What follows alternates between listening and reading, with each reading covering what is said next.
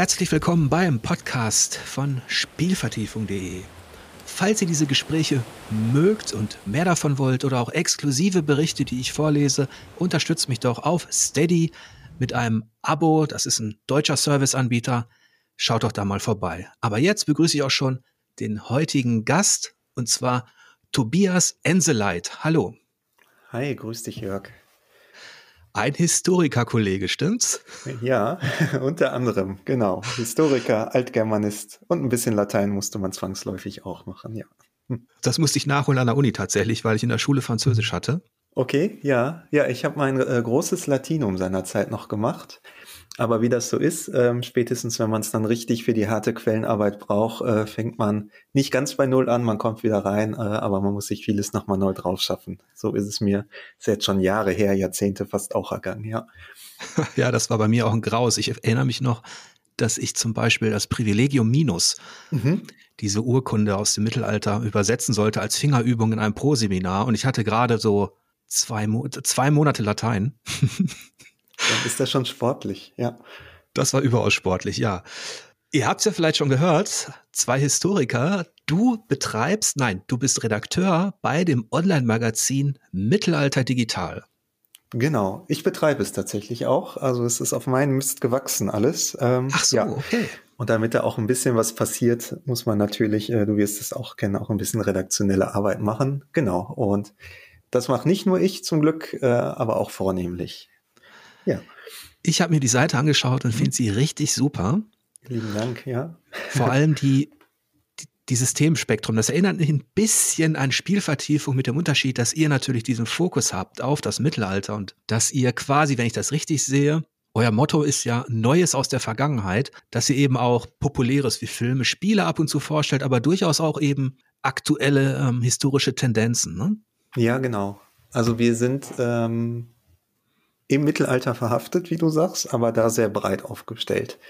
Und ähm, ja, wie du sagst, einmal ist die populärkulturelle Rezeption natürlich etwas, ähm, wo viele Leute Spaß dran haben und auch Interesse. Insofern nehmen wir das gerne mit. Ähm, wir werden ja gleich noch ein bisschen äh, in dem Thema sprechen.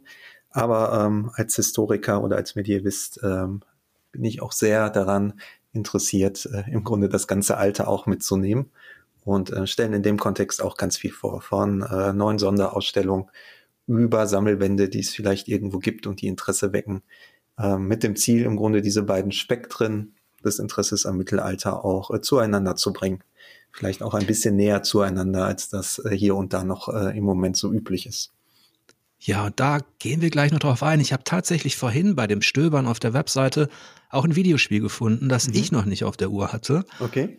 Und zwar Blight Survival. Zombies machen das Mittelalter unsicher. Ja, da bin ich auch äh, aus Versehen drüber gestolpert und war sehr angetan äh, vom Setting äh, und vom Video natürlich. Mal gucken, wie das Spiel dann am Ende des Tages sein wird, ja. Ja, also ich habe auf jeden Fall mal eine Notiz gemacht. Zumindest das Art-Design des, ähm, des Teasers macht mich ein bisschen neugierig. Ja, also für mich, ich war ähm, sehr überrascht, muss ich sagen, dass diese Symbiose aus äh, Zombie-Horror und Mittelalter im Grunde noch, noch nie Thema war. Ähm, man hat das natürlich in irgendeiner Form äh, so im Fantasy-Bereich, ne? wenn es Untote gibt, spielt das so mit. Aber äh, mhm. das in der Art zu verquicken, ähm, liegt irgendwie nahe, wenn man, wenn man sich so in beiden Feldern ein bisschen bewegt. Aber ich glaube, es ist eher, es ist ein Multiplayer-Spiel, ne? ein Action-Spiel. Genau. Mhm. Und weniger ein Rollenspiel, ne? Ja, genau. Ich viel mehr gibt's auch an Infos gar nicht. Ähm, die Webseite ist im Grunde auch nur so ein, äh, so ein Tree-Link ähm, oder so ein Linktree. Ja, ich bin gespannt. Also ich stelle mir das so ein bisschen vor wie dieses äh, neuere Robin Hood-Spiel, wo man so im Koop-Modus dann äh, gegeneinander gespielt hat. Das scheint mir mehr so ein ähm, gegen, gegen die äh, Umwelt zu sein, gemeinsam. Aber ja, äh, ich nehme mal an, dass sie das auch sukzessive erweitern werden, wie man das heutzutage so macht. Ja, auf jeden Fall zeigt das dass ihr da tatsächlich ein buntes Programm habt, denn äh, auf der anderen Seite sehe ich gerade einen Text, da steht was von Kingdom Come Deliverance. Das ist ja die Mittelalter-Simulation, die ich damals auch besprochen habe. Und mhm. ihr stellt den Film Medieval vor, der dieselbe Epoche behandelt, ne?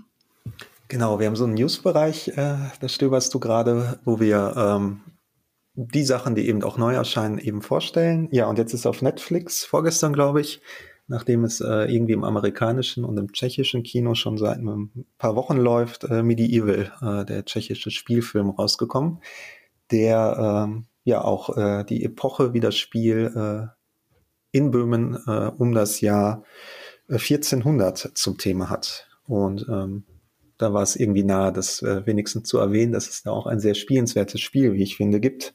Genau in der Epoche, auch wenn es natürlich in der, ähm, ich nehme an, du hast es auch besprochen, aber auch in der Rezeption oder auch in der Diskussion ja recht äh, bunt damals zuging. Ähm, ja.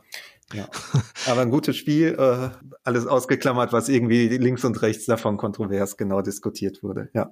Für mich war es einfach auch deshalb interessant, weil Böhmen als Schauplatz, weil viele das gar nicht so auf der Uhr haben, dass es mhm. auch was mit der, letztlich auch mit der deutschen Geschichte zu tun hat und ähm, dass wir mit Prag und, und all dem, was da passiert ist, dass das doch, dass da einige Verbindungslinien gibt, ne, in, auch in unserem Mittelalter. Ja, also ne, spätestens nachdem die Luxemburger, ähm, danach wird es ja erstmal wieder ein bisschen ruhiger, aber dann äh, mit Karl IV. Ähm, im Grunde auch die, die römisch-deutschen Herrscher gestellt haben, ist auch ähm, ja das, was äh, man gemeinhin als deutsche Geschichte versteht, mit dem Schwerpunkt natürlich dann da auch nach Prag und in den Osten gewandert für eine ganze Zeit, ja. Ja. Und wie kam es eigentlich dazu, dass du Mittelalter Digital als, als Portal mhm. gegründet hast? Ähm, Im letzten ist es eine ähm, Kompensation. Ähm, ich war lange an der Uni. Ich bin auch noch in der Endphase meiner äh, Dissertation tatsächlich und äh, hätte das auch gerne weitergemacht, habe auch ein paar Jahre unterrichtet hier an der Uni Münster und an der Uni Osnabrück. Aber äh, wie das so ist, die äh, Zeiten sind ja nicht die einfachsten, äh, gerade im Mittelbau, so dass ich mir, das ist jetzt auch schon wieder ein paar Jahre her, seit fünf Jahren was anderes gesucht habe und äh, hauptberuflich mittlerweile was ganz anderes mache aber ähm, das habe gerne weitergeführt in irgendeiner Form. Und durch die Kontakte, und ich habe auch ganz viel gelernt äh, bei dem, was ich neuerdings mache, äh, was Webseiten angeht und Suchmaschinenoptimierung, so ein Kram, mit einem äh, guten Kollegen, der sehr viel Firma ist als ich, was äh, Softwareentwicklung angeht. Äh, ich glaube, Anfang 2020 sind wir damit gestartet, äh, haben wir eben dieses Projekt ins Leben gerufen. Ähm, ja, wie gesagt, im letzten um äh, dem Hobby oder der Herzensangelegenheit, die es ja auch ist, dann noch nachgehen zu können. Ich glaube, das war eine weise Entscheidung. Das hätte ich auch mal machen sollen, wie ein Softwareentwickler an Land ziehen, bevor ich Spielvertiefung aufsetze. Ja, das, äh, äh ja, anders hätte ich es nicht machen können, muss man einfach sagen. Es gibt ja ganz viele Projekte, die es dann ähm, mit, mit Click-Dummies oder so, ne, also mit so Baukastensystemen versuchen und man kommt da, glaube ich, relativ schnell an seine Grenzen des ja. Technischen einfach, ja. Also hast du im Grunde, ich sage jetzt mal drei Felder aktuell. Einmal Mittelalter Digital, das, mhm. das Portal, das du selbst gegründet hast und auf dem ab und zu News erscheinen, aber auch Berichte, da gehen wir gleich nochmal drauf ein, weil mhm. einfach zu viel Interessantes da ist. ähm, dann hast du deinen deinen aktuellen Beruf, der, wenn ich das jetzt rausgehört habe, gar nichts mit deinem Geschichtsstudium zu tun hat, oder? Ja, genau. Ähm, ist ja kein Geheimnis. Also ähm, bin mittlerweile dabei, äh, natürlich im größeren Team äh, digitale Gesundheitsangebote ähm, zu entwickeln und auf den Markt zu bringen. Mhm. Ist auch ein ganz spannendes Feld, ähm, wo der technische Part natürlich sehr, äh, vielleicht nicht sehr, aber es geht schon in die Richtung, ähm, sehr spannend ist, um da auch fürs Mittelalter einiges mit rauszunehmen. Aber ja, inhaltlich ist das eine ganz andere Baustelle. Ja. Aber noch interessanter finde ich ja dann tatsächlich dein drittes Projekt und zwar deine Dissertation. Mhm. Magst du sagen, was da das Thema ist? Ja, gerne. Ähm, ich bin ja immer froh, wenn jemand freiwillig auch noch fragt. Also ich schaue mir äh, Wissenshorizonte in der Sangspruchdichtung an.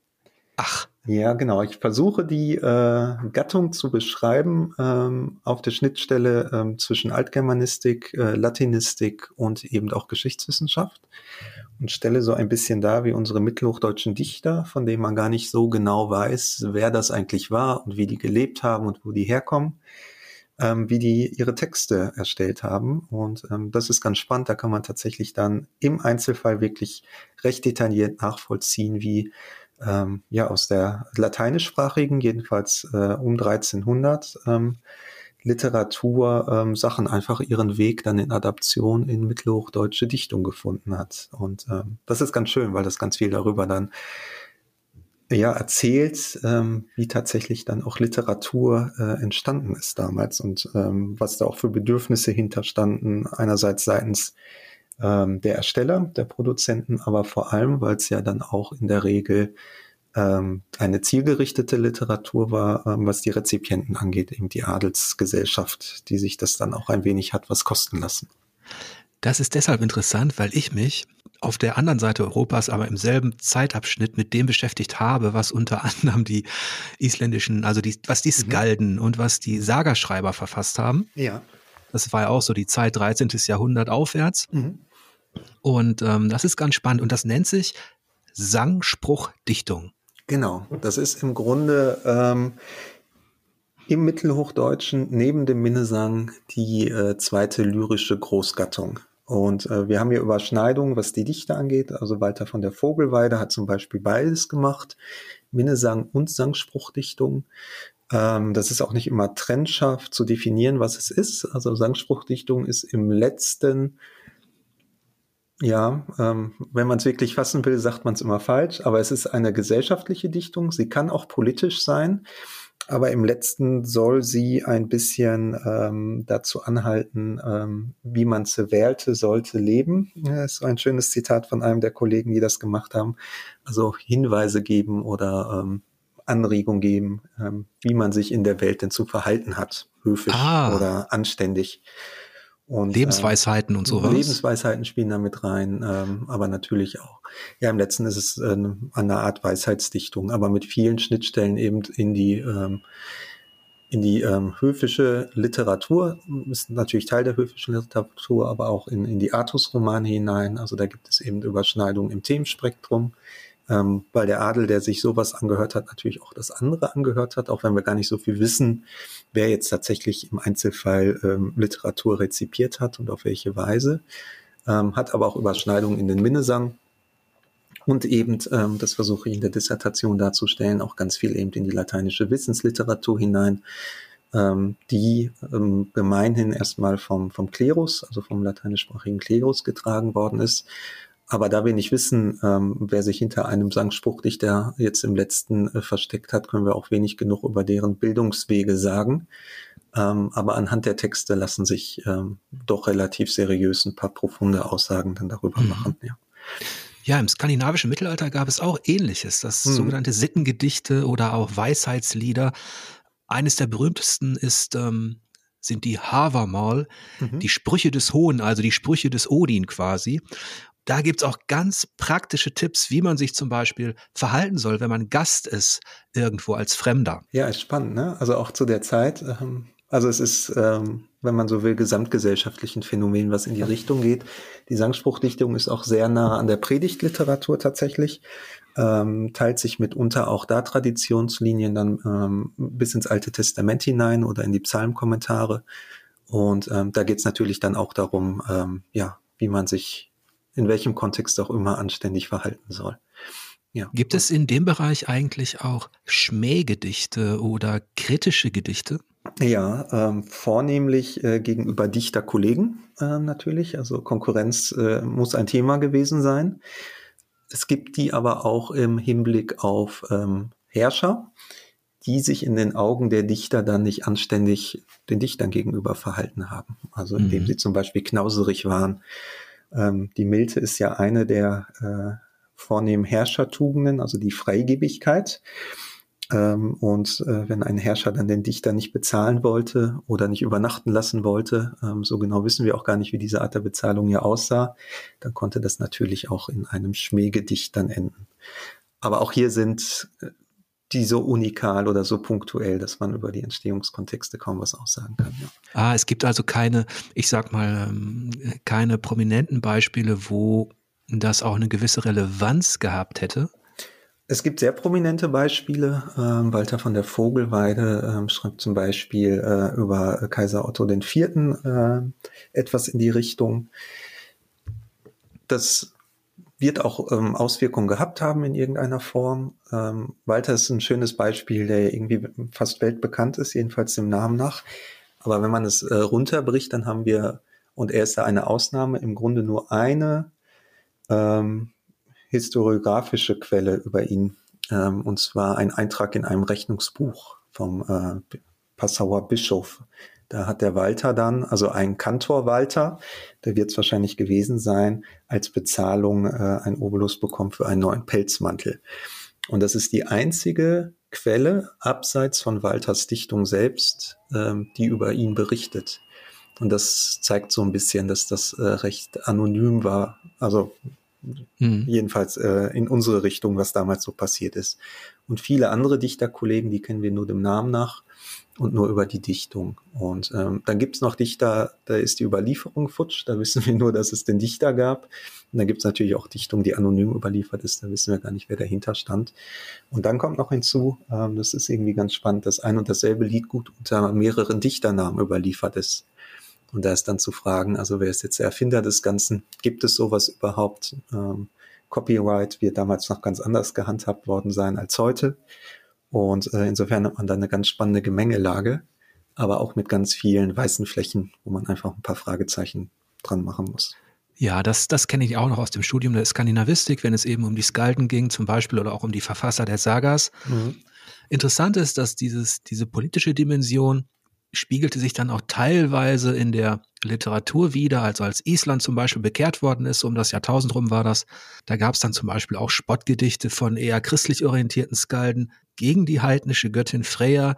Mhm. Ähm, andererseits gab es eben auch Verteidigungsdichtung, ähm, wenn man so möchte. Also es gab so, eine, so, ein, so einen Religionskonflikt, auch eben auf dieser literarischen Ebene. Mhm.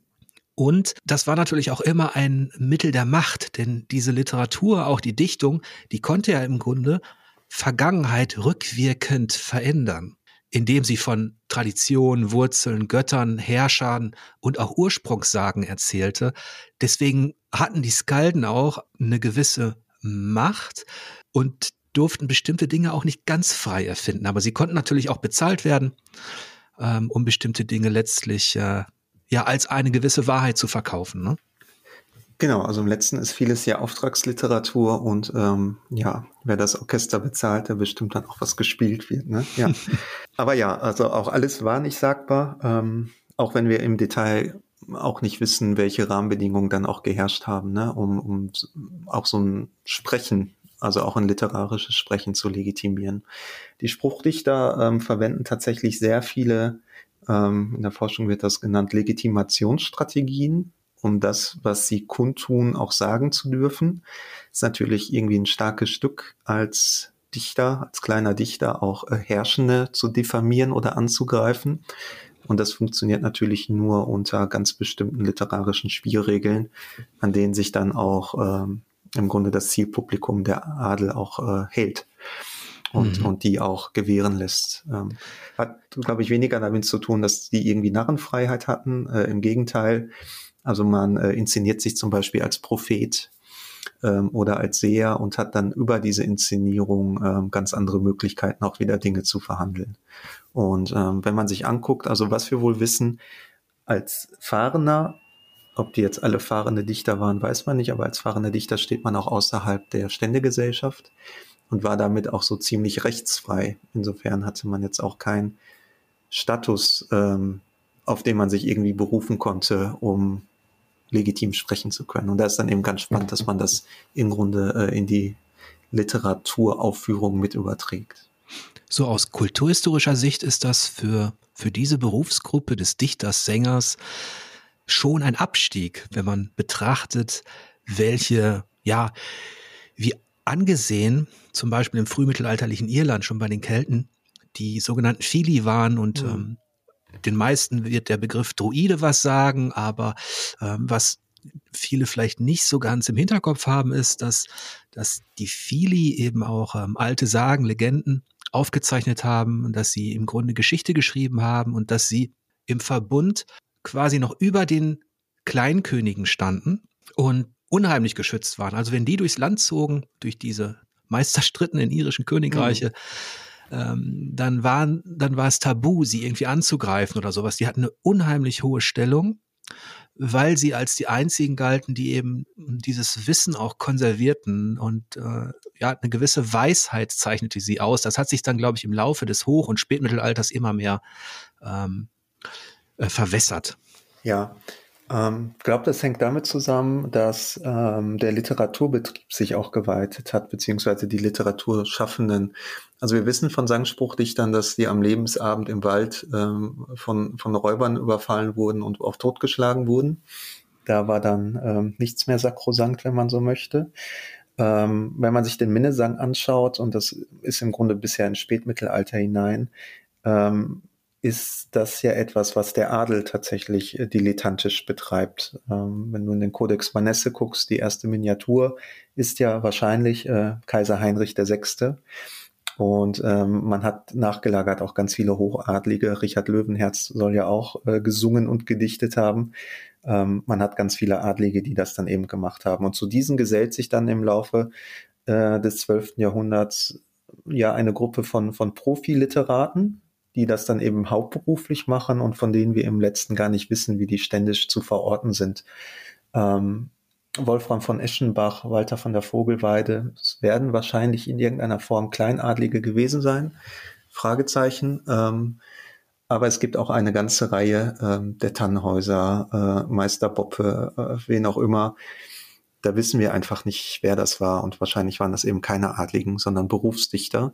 Und damit hat man natürlich auch ein ganz anderes ständisches äh, ja, ähm, Hintergrundbild, ne, was diese Dichter dann eben umgibt. Mhm. Und die sind aber gleichzeitig natürlich dann auch mit den hochadligen Dichtern am Hof und ähm, machen irgendwie was gemeinsam. Das ist eine ganz spannende Gemengelage am Ende, ja. Gibt es da eigentlich auch Belege ähm, oder Überlieferungen, dass äh, diese Dichter in irgendeiner Form auch Abenteurer, Vagabunden waren? Also von den meisten haben wir tatsächlich ja nur ihr eigenes Övre überliefert. Ähm, das hat man dann äh, in der älteren Forschung, also für die Germanistik gesprochen, dann oft biografisch ausgedeutet. Ähm, der Tannhäuser ist ein schönes Beispiel. Ähm, da haben wir tatsächlich auch bei uns auf der Webseite einen, Einführungsartikel zu, der sein Sänger-Ich auf einem Schiff ins Heilige Land reisen lässt ganz dramatisch mit Sturm und Essen ist schlecht und das äh, Schiff kentert fast äh, vor Kreta. Ähm, am Ende geht irgendwie alles gut aus. Und ähm, da ist eben die Frage, ob dieser Dichter Tannhäuser, der natürlich dann durch die Wagner-Rezeption wieder irgendwie besetzt ist und mit dem Venusberg etc., aber ähm, ob der historische äh, Tannhäuser überhaupt auf dem Kreuzzug war, ähm, das kann man da reinlesen, das muss man aber nicht unbedingt reinlesen. Wenn das so der Fall war, dann waren das auch Abenteurer und Vagabunden, die dann im Gefolge des Kaisers, kann man sich ja ausmalen, äh, ihm am Abend da was vorgetrellert haben, dann im Heiligen Land gekämpft haben und am Ende wieder zurückgekommen sind. Sind schöne Stories dahinter, ähm, seriös muss man sagen, ähm, kann sein, muss ja. aber nicht sein. Ja. Das überschneidet sich auch so ein, so ein wenig im skandinavischen Mittelalter. Mhm. Da gibt es zum Beispiel den Egil Skallagrimsson, der eben ja, in dem sich einiges äh, vereint. Äh, er war sel selbst ein sehr begnadeter Skalde und Dichter. Er war aber auch Abenteurer, Wikinger und so weiter. Da vermischt sich das alles. Natürlich muss man immer zwischen dem literarischen Egil und dem historischen irgendwie mhm. trennen. Da versucht man dann anhand seiner Saga eine, historische Figur, inklusive übrigens der Krankheiten, die er vielleicht hatte, mhm. ähm, nachzuzeichnen, weil er ein bestimmtes Verhalten zeigte. Also er war leicht cholerisch, auch sein Äußeres deutet darauf hin, dass er vielleicht unter, unter irgendetwas gelitten hat. Ähm, was ich damit sagen wollte, die, dass diese Dichter, die Poeten, dass die eben, ja, dass das eigentlich ein sehr breites Feld so ist, als lässt sich gar nicht als, als Klasse so fassen, wo die letztlich aktiv waren. Oder hatten zum Beispiel ein Friedrich Barbarossa, weil ich gerade auf der Seite auch sehe, dass es ja diese Ausstellung mal mhm. gibt. Über die können wir gleich noch reden in Münster. Hatte Barbarossa eigentlich sowas wie einen Hofdichter? Wahrscheinlich, ja, aber ähm, wir wissen es nicht. Ähm, auch das ist ähm, schwierig zu sagen. Also wir wissen zum Beispiel, äh, oder wir kennen auch ähm, urkundlich belegt äh, den Minnesänger äh, Friedrich von Hausen, ähm, ein Ritter und Dichter, und der ist nachweislich äh, auf dem dritten Kreuzzug, auf dem Barbarossa dann am Ende auch gestorben ist, ebenfalls gestorben. Also mhm. wir können ziemlich sicher sagen, dass äh, dieser Dichter in irgendeiner Form den Kaiser gekannt hat. Wie persönlich sei jetzt mal ganz dahingestellt. Jedenfalls äh, war er in seiner Umgebung. Ob das gleichzeitig bedeutet, dass Friedrich von Hausen auch Minnelieder jetzt in der Nähe oder vor Barbarossa vorgetragen hat, das entzieht sich unserer Erkenntnis. Ist eine schöne Vorstellung und spricht auch erstmal erstmal nichts dagegen, glaube ich, ähm, das jedenfalls so anzunehmen. Aber es gibt keine Quelle, die das explizit beschreibt oder belegt. Mhm. Und was waren so die beliebtesten thematischen Motive innerhalb dieser Sangspruchdichtung, wenn ich jetzt mal äh, vom Minnesang absehe mhm. und und von Lebensweisheiten? Das ist tatsächlich ein, ein sehr buntes Feld und ein sehr weites Feld. Ähm, das geht um Allgemeinplätze, also Weisheiten, ähm, Rätsel spielen eine Rolle, ähm, die auch äh, vom Publikum zu lösen sind. Äh, nicht immer ist uns auch die, äh, die, die Antwort oder die Lösung überliefert. Ähm, sehr gerne, ähm, das schaue ich mir explizit um 1300 an, ähm, werden auch naturkundliche Sachen verhandelt, ähm, von exotischen Tieren über Drachen, Einhörner, aber auch sowas wie ähm, Himmelserscheinungen etc.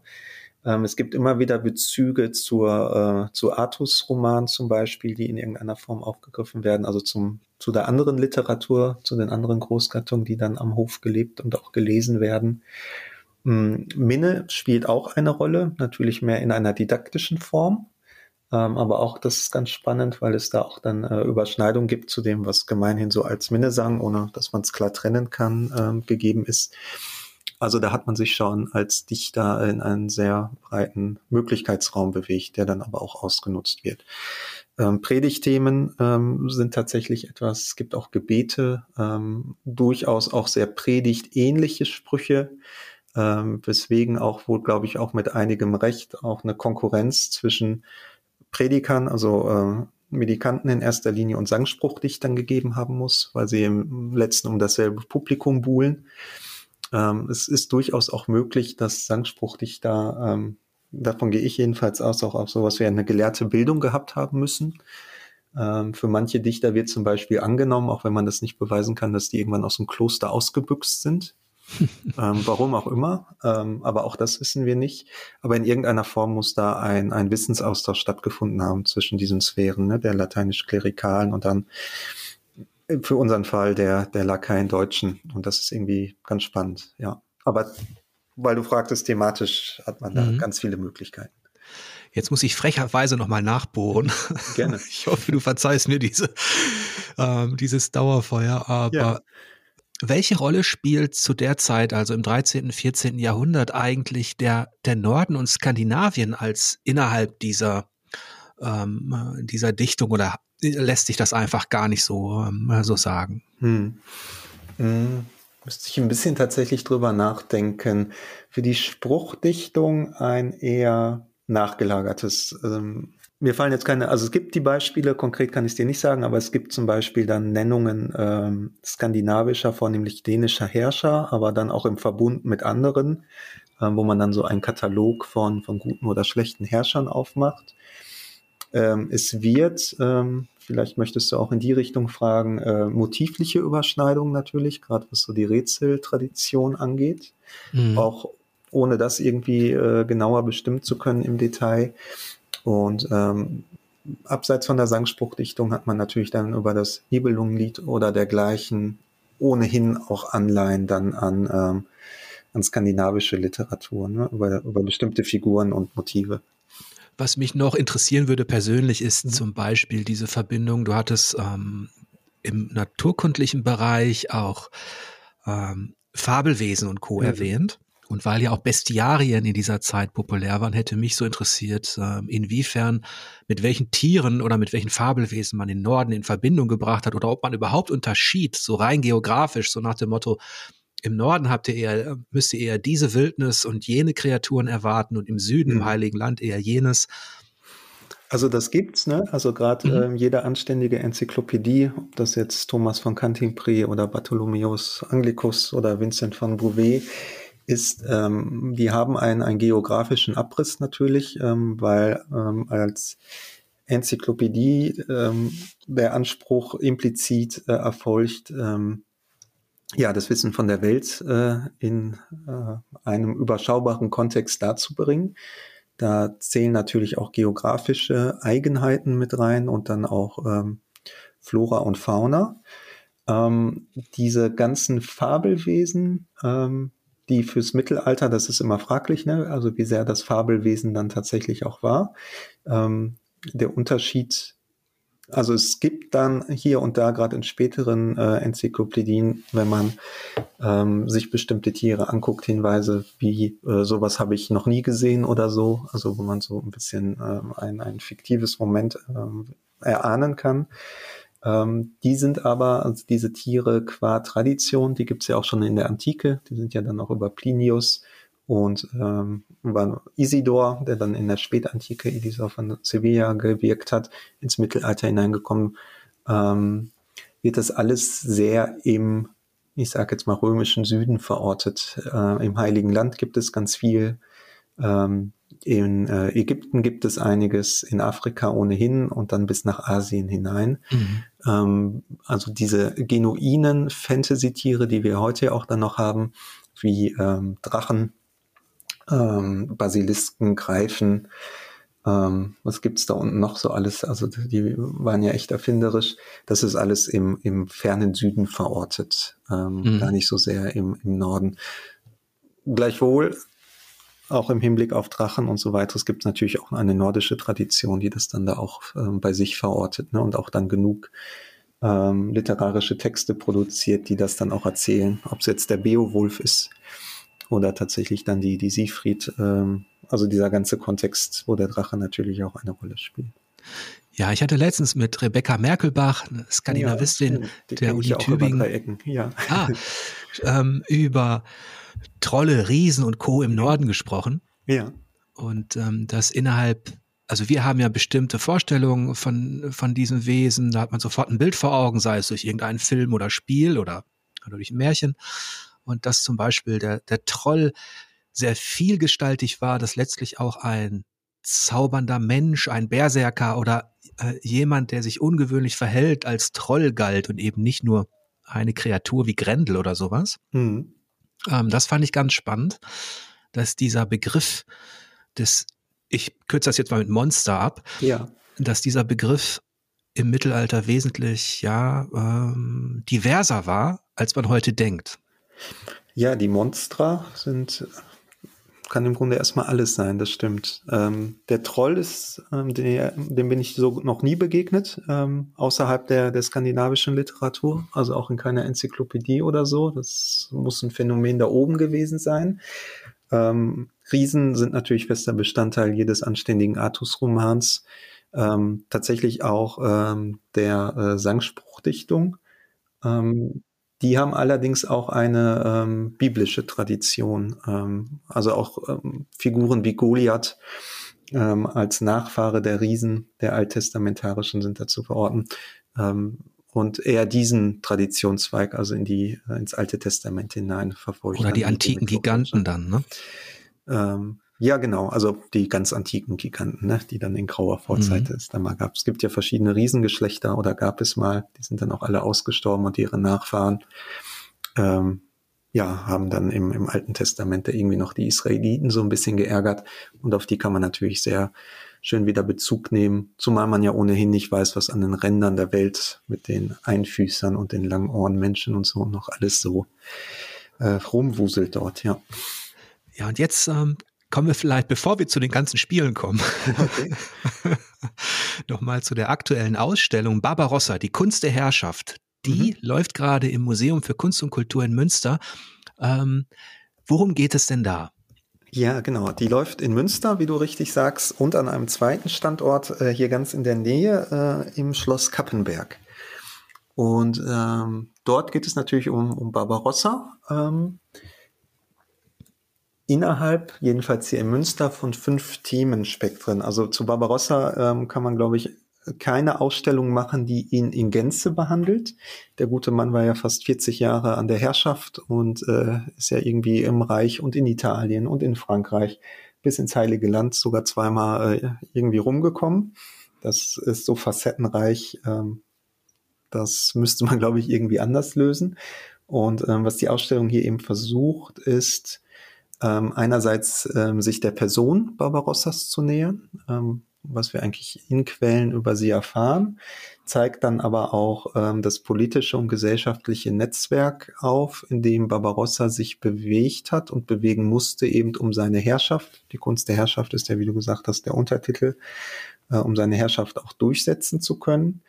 Hat dann aber auch einen äh, sehr starken regionalen Bezug, eben über Kappenberg, ähm, der Kappenberger Kopf, der ehemalige sogenannte Barbarossa-Kopf, den kennst du wahrscheinlich, dieser, dieses goldene Männchen. Ähm, das ist auch ganz mhm. schön. Das ist auch das Gesicht der Ausstellung, ist natürlich ja auch zu sehen, ähm, ist Teil der Ausstellung und ähm, der Taufpate Otto von Kappenberg Barbarossas ähm, hat eben, also in irgendeiner Form wird dieser Kopf da eine Rolle mitgespielt haben, wie auch immer, hat auch eine Taufschale ähm, also ähm, vermacht dann dem, äh, dem Stift Kappenberg äh, irgendwann an seinem Lebensende. Auch das ist ein sehr schönes Exponat, was hier in Münster zu sehen ist.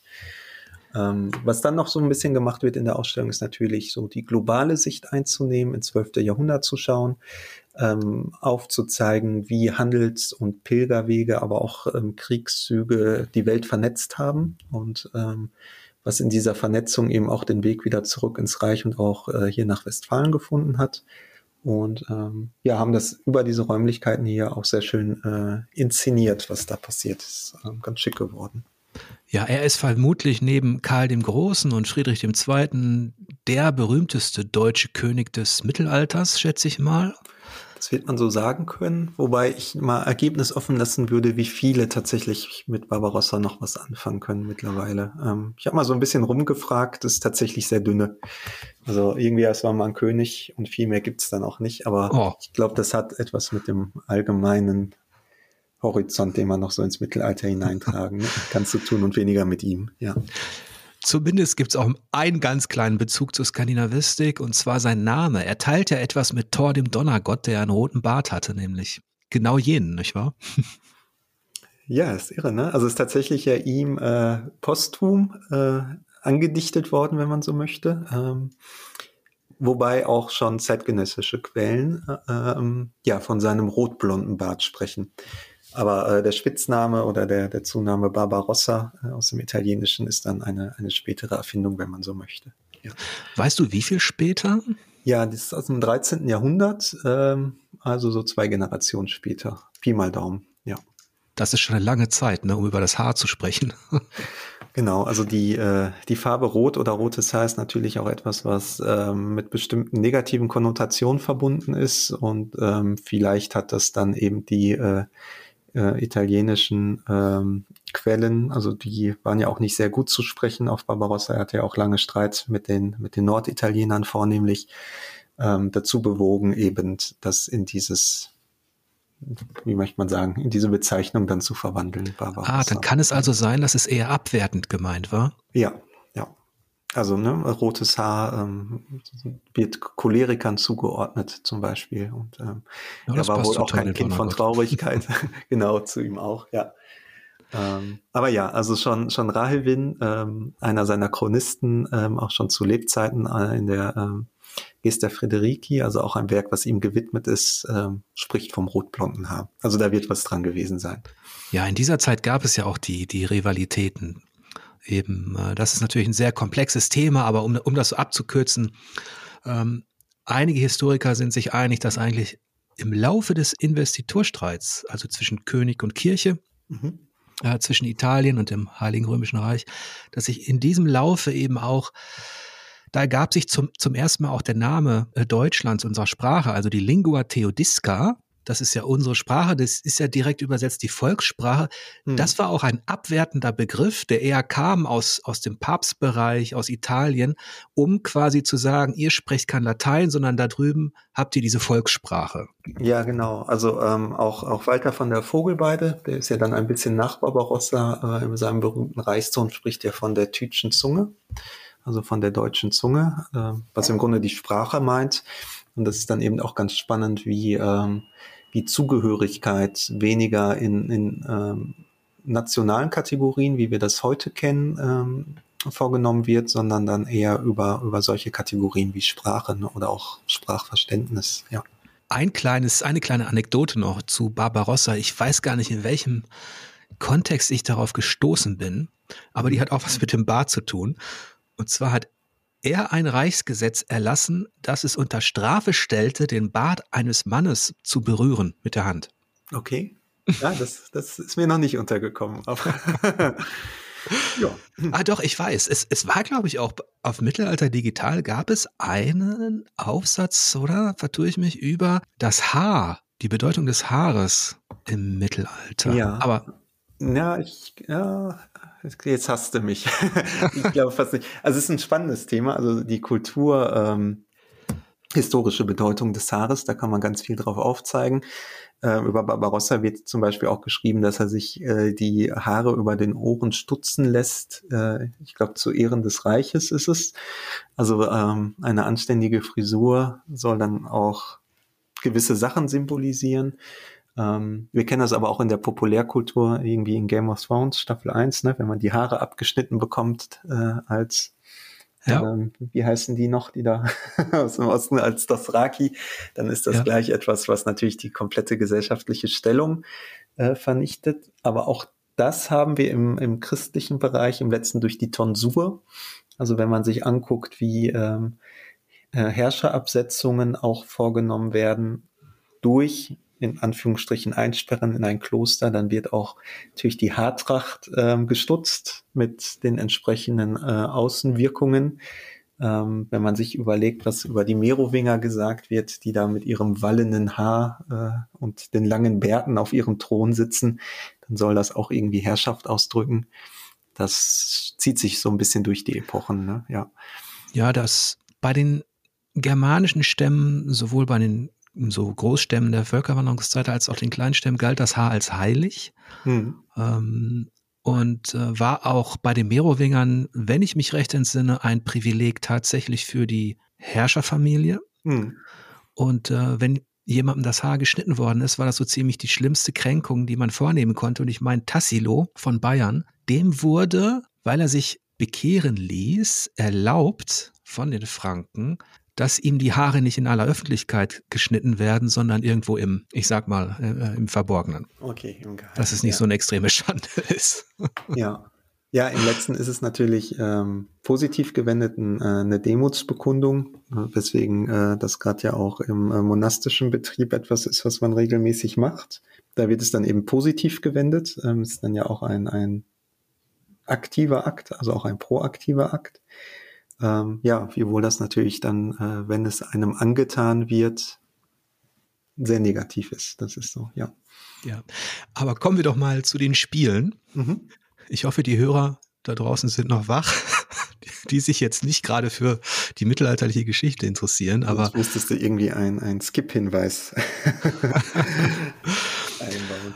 Ich weiß ja, dass du zumindest, ähm, es gibt einen Artikel über Assassin's Creed Valhalla bei mhm. euch, ne? Richtig, ja. Und da hast du dich mit den, mit den historischen Bezügen beschäftigt. Genau. Also wir ähm, haben 2019, ist das schon so lange her? Ja, ich glaube, eine, eine Themenreihe gemacht bei uns, eben zu Wikinger und Normannen. Und ähm, in dem Kontext hat auch Rebecca Merkelbach über die äh, Trolle zum Beispiel einen äh, Artikel bei, bei uns veröffentlicht. Ähm, und in dem Zuge ähm, haben wir uns zu zweit mit meinem Kollegen Tobias Schade, der ist Archäologe, ähm, angesehen, was in äh, Assassin's Creed Valhalla eigentlich passiert. Ähm, ist gar nicht so mein, mein erster Aufschlag im Bereich der äh, populärkulturellen Inszenierung von Geschichte gewesen. Ich habe mit einem äh, ehemaligen Münsteraner Kollegen Christian Peters 2017 auch ein Sammelband mit dem Titel Bilder vom Mittelalter äh, veröffentlicht. Da habe ich mir Disneys Die Gummibärenbande angeguckt. Ist auch ganz mhm. spannend. Ähm, und was wir im letzten einfach aufzeigen möchten, ist, ähm, nach, nach welchen Gesichtspunkten eben ähm, ja solche populärkulturellen Inszenierungen dann auch ähm, gemacht werden und mit welchem Anspruch und auch mit welcher Intention dahinter. Mhm. Ja. Jetzt weiß ich, dass der, der Rebecca und mir Assassin's Creed Valhalla jetzt nicht unbedingt so super gefallen hat. Wie ja. ist es denn bei dir angekommen? Ähm, ich also ist nicht mein Lieblingsspiel, ähm, aber das hat weniger was mit, mit dem, ich nenne das jetzt mal in Anführungsstrichen historischen Part, als mit den Spielmechanismen, die sehr äh, repetitiv sind, zu tun. Hm. Das ist natürlich immer irgendwie ein, ein Qualitätsmerkmal, diese Authentizität oder Realismus, die gemeinhin an historische Sachen herangetragen werden. Nicht nur beim Videospiel, sondern auch beim Spielfilm. Ne? Ähm, irgendwie, das, das ist irgendwie nicht realistisch, das gefällt mir nicht oder dergleichen mehr. Ähm, aber ähm, ja, wir können gleich mal darüber sprechen, was bei äh, Assassin's Creed passiert ist. Das ist nämlich ganz spannend. Äh, ungeachtet dessen, ähm, ja, was mir irgendwann immer so dasselbe, ne? Ich habe es auch nicht tatsächlich bis zu Ende gespielt, muss ich mhm. zu meiner Schande gestehen. Und Okay, dann bleiben wir mal bei der, bei der historischen Seite von, ja. von Assassin's Creed Valhalla. Was, was ist euch denn da aufgefallen? Ja, ähm, also wir haben uns dann angeguckt, ähm, das ist ja, also die gesamte Assassin's Creed-Reihe ist ja etwas, was sehr damit wirbt, ein äh, authentisches Geschichtsbild zu vermitteln, was auch immer das ist. Das ist tatsächlich dann ja auch Marketing. Und wir haben uns einmal angesehen, wie, wie macht das das Spiel eigentlich? Also wie versucht das jetzt sowas wie ein realistisches Wikinger-Setting umzusetzen?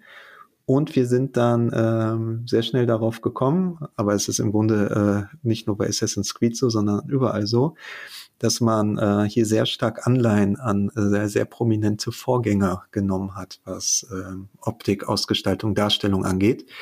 Und ähm, das haben wir auch in unserem Artikel tatsächlich bildlich darstellen können dass Assassin's Creed Valhalla ähm, Darstellung aus der äh, Vikings-Serie eins zu eins übernimmt. Ja, das stimmt. Ja, also ne, von den Tätowierungen angefangen, über bestimmte Haartrachten, aber auch über Figurenpersonal. Also ja. Ragnar Losbrock ist ja jetzt nicht im Spiel selbst, aber ähm, darauf wird immer rekurriert. Es geht ja da auch um seine Söhne, die man ja auch dann aus den äh, späteren Staffeln der Serie kennt.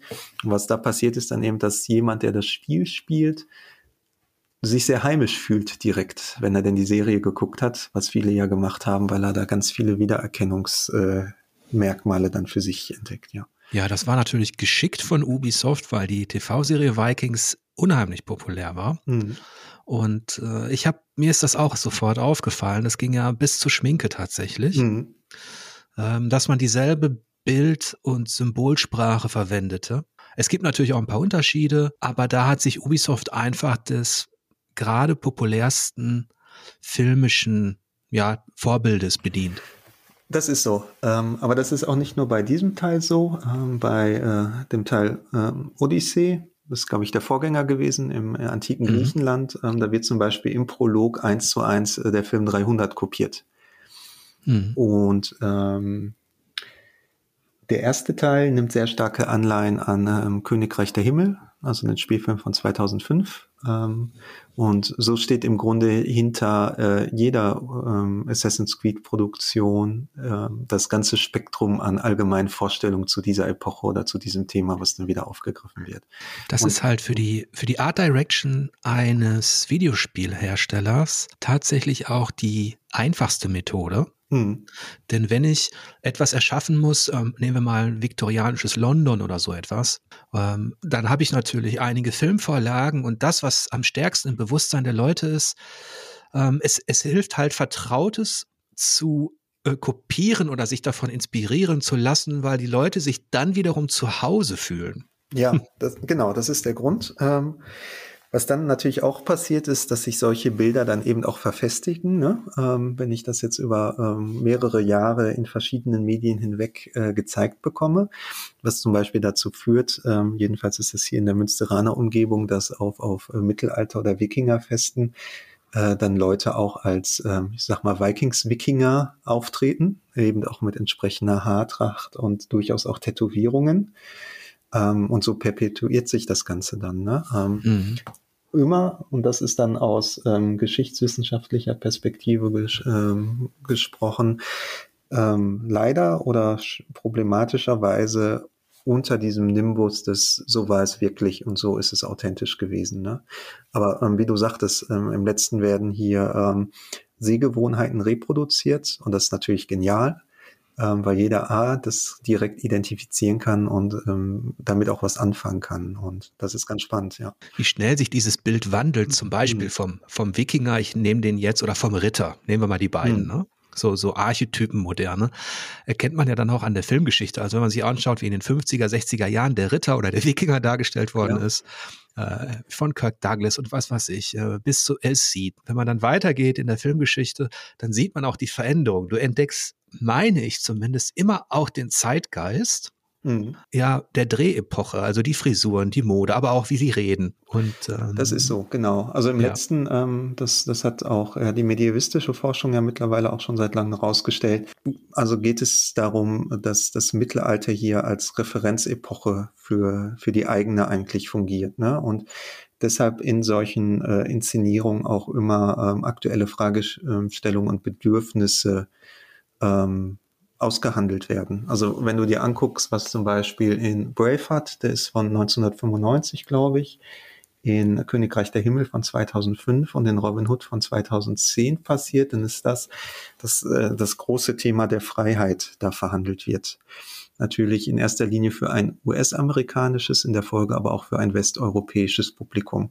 Und das natürlich in einer demokratischen Gesellschaft, äh, wie wir sie ja noch haben, irgendwie ganz toll weil man da äh, einfach sagt, ja, Freiheit finden wir gut und ähm, das kann man natürlich dann in diesem historischen Kontext, wo man natürlich auch Tyrannei und Gewaltherrschaft und dergleichen noch ganz anders inszenieren kann, wunderbar, wunderbar machen. Ich sag mal dir, dass immer auch eine gegenwärtige Tendenz selbst in der Unterhaltung steckt.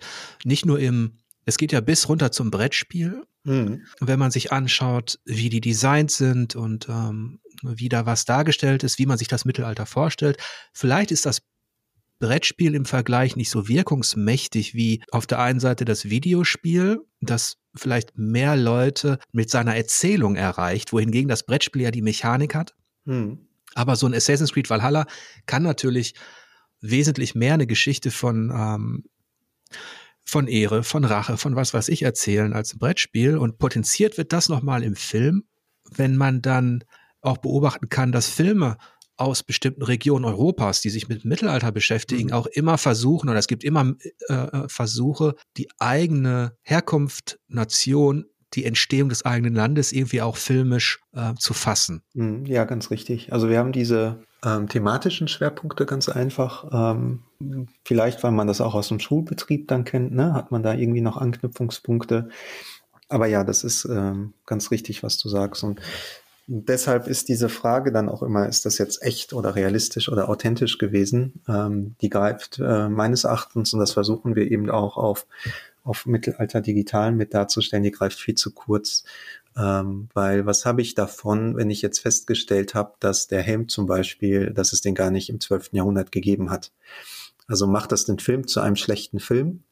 Und äh, für manche tut es das. Aber ähm, was, glaube ich, viel, viel ähm, spannender ist, ist dann zu fragen, warum ist denn dieser Helm jetzt in den Film gekommen? Da steckt ja eine bestimmte Darstellungsabsicht dahinter.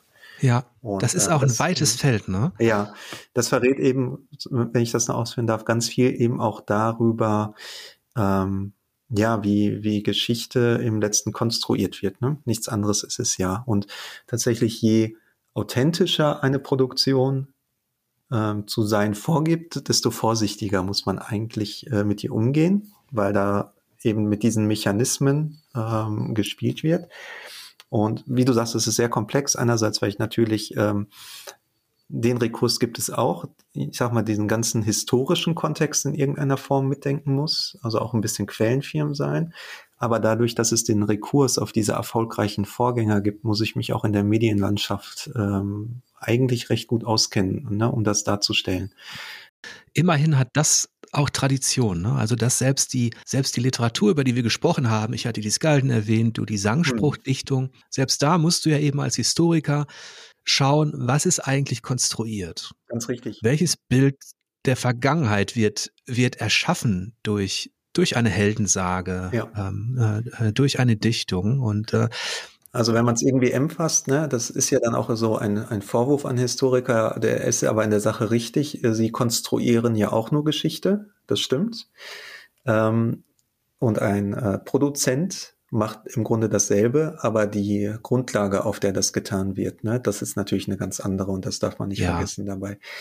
Gleichwohl hat natürlich der Historiker auch immer den Luxus zu sagen, äh, das weiß ich nicht und ähm, tut auch ziemlich gut daran, das zu sagen, wenn er es wirklich nicht weiß, anstatt sich Sachen auszudenken. Äh, während ich als Produzent natürlich alles, was ich darstellen möchte, auch in irgendeiner Form am Ende auch darstellen muss. Ne? Ich kann ja nicht irgendwie drei Viertel des Bildschirms dann schwarz ja. lassen oder ausblurren oder so. Ja. Interessant ist ja, finde ich, dass, dass den Regisseur oder den Spieldesigner auf der einen Seite also die für Unterhaltung zuständig sind und mhm. den Wissenschaftler, Akademiker, Historiker auf der anderen Seite, der eigentlich für die Forschung zuständig ist, durchaus eine Fähigkeit gemein ist, die, die gar nicht so irrelevant ist. Und das ist doch die, letztlich auch die Fantasie. Mhm. Also wenn ich mir, äh, da kann man natürlich drüber streiten, aber ähm, ich glaube, ein Historiker muss auch eine gewisse Vorstellungskraft besitzen, um, um seine Gedanken so anschaulich, ja, nicht natürlich mit Fiktion zu füllen, aber ich sag mal, ähm, in einem Kontext zu bringen, der eben dafür sorgt, dass das Ganze einheitlich oder ganzheitlich wirkt. Ne? Ja, und im letzten auch Spaß macht. Ne? Also ich lese gerade ähm, wirklich hervorragende ähm, Biografien ähm, zu Barbarossa von Knut Görig oder Joachim Ehlers zu Heinrich dem Löwen. Und ähm, da merkt man wirklich, dass da auch der, der Horizont eines ganzen Forscherlebens so dahinter steht und sie es wirklich schaffen, aus der Zeit heraus eben diesen, diesen Horizont und diesen Kontext, diesen quellengestützten Kontext auch mitzugeben. Ähm, und auch, ja, vielleicht fantasievollere Gedanken mit einfließen zu lassen, natürlich dann immer mit dem Hinweis, dass man es im letzten nicht so genau weiß. Ne? Und da bin ich ganz bei dir. Also auch Geschichte zu erzählen, auch als Historiker, ist, ist die große Kunst. Ähm, das kann man zum Teil lernen, aber ist vielleicht auch nicht jedem so gegeben. Und die Mechanismen wirklich runtergebrochen sind da auch dieselben, ja. Ja, und, und was diese Suche nach Wahrheit in Unterhaltung angeht oder ähm, nach diesen Details, da gibt's ja auch, kürzlich gab es die ähm, TV-Serie Ringe der Macht mhm. ähm, zu dem Silmarillion von Tolkien das ja bekanntermaßen ein fiktives Werk ist. Mhm. Und nichtsdestotrotz haben sich die, als die ersten Folgen ausgestrahlt worden sind, haben sich sofort alle Fans oder äh, die die Leute, die sich mit Tolkien ein bisschen beschäftigen, draufgestürzt und im Internet hattest du im Grunde keinen Tag, an dem nicht auf Twitter gesagt wurde, das gab es so nicht bei Tolkien, das ist erfunden, das ist fiktiv. Das und, ist spannend. Ja, genau. Da ähm, funktioniert dieser Authentizitätsabgleich ja, im letzten über ein literarisches Werk. Ja, und aber die Mechanismen sind genau dieselben und der Anspruch dahinter. Ja, und, und Tolkien hätte sich amüsiert, weil mhm. weil ja, er auch eben gemacht, ne? ja, er, weil er auch bewusst sagt, er, er hat natürlich eine Vergangenheit geschaffen, mhm. die unfassbar faszinierend ist, aber er hat auch immer gesagt an, an vielen Stellen, ich weiß gar nicht ganz genau, was mit diesen äh, mit diesen Elben da passiert ist, die irgendwann nach Mittelerde kamen, mhm. oder ich weiß nicht genau, äh, was vor der Zeit von Gandalf. Es gibt vieles diffuses, was Tolkien bewusst so gelassen hat. Und diese Regisseure von Ringe der Macht nehmen sich natürlich als Adaption was sollen sie auch anderes tun? Ähm, die ja. Freiheit, gewisse Lücken zu füllen. Ne? Ja, das müssen sie auch zwangsläufig. Aber das hat man nicht nur da, auch bei, bei Serien wie, wie ähm, Game of Thrones oder so passiert ja auch äh, einerseits der Abgleich natürlich mit den Romanen, ähm, andererseits da aber auch dann wieder mit einer irgendwie gearteten Vorstellung der historischen Realität dahinter, ne? was dann dazu führt, dass man sagt, ja, mir ist schon klar, dass es solche Drachen nicht gab, aber das mit den Intrigen und dem Meuchelmorden, das war da, da damals schon so im Mittelalter. Ne? Dann wird es natürlich ganz spannend, weil wir hier ganz viele äh, ja, Vorstellungskomplexe haben, die irgendwie übereinander gelegt werden, um dann in eine irgendwie geartete Bewertung des Dargestellten zu kommen. also, also ist wirklich komplex und manchmal muss man auch recht schief denken, um das nachzuvollziehen. Das Tolle an George R. R. Martin ist ja irgendwie, dass er ähm, in seiner Weltenschöpfung auch viel tatsächlich Quellen gelesen hat mhm. aus den Rosenkriegen und so weiter und ähm, ähm, Genau, also diese Secondary Worlds, wie das ja dann auch in der Forschung heißt, die funktionieren ja nur ähm, durch den Rekurs eben auf irgendwie, was mal da war. Ähm, bei Tolkien ist es ja ganz ähnlich. Ähm, und das macht natürlich auch ganz viel wieder mit, mit Wiedererkennungsmechanismen. Ne? Und wenn man sich irgendwie Spiele anguckt, wie, wie Warhammer damals von Games Workshop, das ist ja im Grunde eine eins zu eins Adaption im Grunde jeder äh, geschichtskulturellen Allgemeinvorstellungen, die man irgendwo in der Welt äh, platzieren kann. Ne? Von den Inka angefangen über, äh, über die Wikinger bis hin irgendwie zu den Rittern. Das findet sich alles wieder und das macht es natürlich einfach, da einen Zugang zu finden. Also es ist doch letztlich ein relativ, für uns zumindest als Konsumenten, als Leser oder Hörer, doch auch ein fruchtbarer Kreislauf, wenn sich ähm, Kreativköpfe eben auch bei dem bedienen, was vorhanden ist. Ne? Unbedingt, ja. Also man merkt auch das Interesse natürlich. Also immer die Frage dann auch nach Authentizität ähm, birgt ja in sich, dass da ein Interesse am, in Anführungsstrichen, im Echten ist, was auch immer das ist. Ne? Und ähm, das ist natürlich dann A, ein spannendes äh, Betätigungsfeld auch wieder für den Historiker, solange das nicht so zum Selbstzweck ausarbeitet, äh, ausartet. Aber es ist auch eine spannende Sache, ähm, weil man damit einfach ins, ins Gespräch mit ganz vielen Leuten kommt. Ähm, mhm. Ich habe jetzt zum Beispiel im Rahmen der Barbarossa-Ausstellung zwei Vorträge gehalten. Äh, einen Eröffnungsvortrag, der tatsächlich sehr quellenlastig war. Also da, da ging es dann aufzuzeigen, wie Herrschaft im Mittelalter funktioniert hat. Und ich habe die äh, versucht, die Leitlinien bis in die ähm, aktuelle Tagespolitik zu ziehen, was man, glaube ich, ganz gut machen kann. Und der zweite Vortrag jetzt, der ging um äh, die Barbarossa und Mittelalterdarstellung im Videospiel. Und ähm, das ist ganz spannend, weil man da auch durchaus dann im Publikum dieselben Nasen sitzen hat, die sich irgendwie für beides begeistern können. Und man muss auch beides in irgendeiner Form miteinander in den Diskurs bringen, sonst versteht man das eine und das andere auch nicht. Ich könnte jetzt zehn Fragen stellen, aber ich stelle nur eine. Ja.